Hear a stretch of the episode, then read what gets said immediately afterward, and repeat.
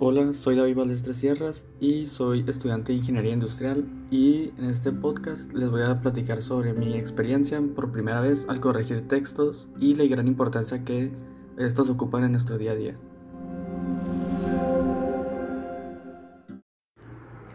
La primera vez que me puse a pensar sobre la gran importancia que tiene en nuestro día a día la gramática y la ortografía en los textos fue después de haber terminado la clase que tengo en mi universidad y la clase trata sobre fundamentos de investigación.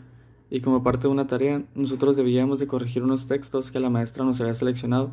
Al principio leí el texto y algunos errores eran más que obvios, pero conforme iban quedando menos errores, comenzaba a dudar sobre si de verdad los estaba corrigiendo correctamente o si se me estaban olvidando algunos. Fue allí cuando me di cuenta que simplemente no sabía identificarlos y me di la tarea de buscarlos en los diccionarios. Después de buscar palabra por palabra en los diccionarios y tardar más tiempo del que yo tenía pensado en resolver mi tarea, ya que me había confiado y pensaba conocer el tema, me pregunté por qué no había pensado en esto antes, o simplemente por qué no investigué sobre el tema antes. Uno de los errores más comunes que suceden por no conocer sobre el tema y tener un vocabulario pobre sucede muy frecuentemente cuando enviamos mensajes de texto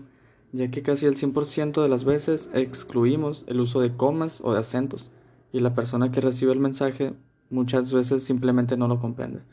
y vuelve a preguntar o simplemente se malentiende, y esto provoca muchos problemas de comunicación que podrían ser evitados al investigar un, un poco sobre el tema.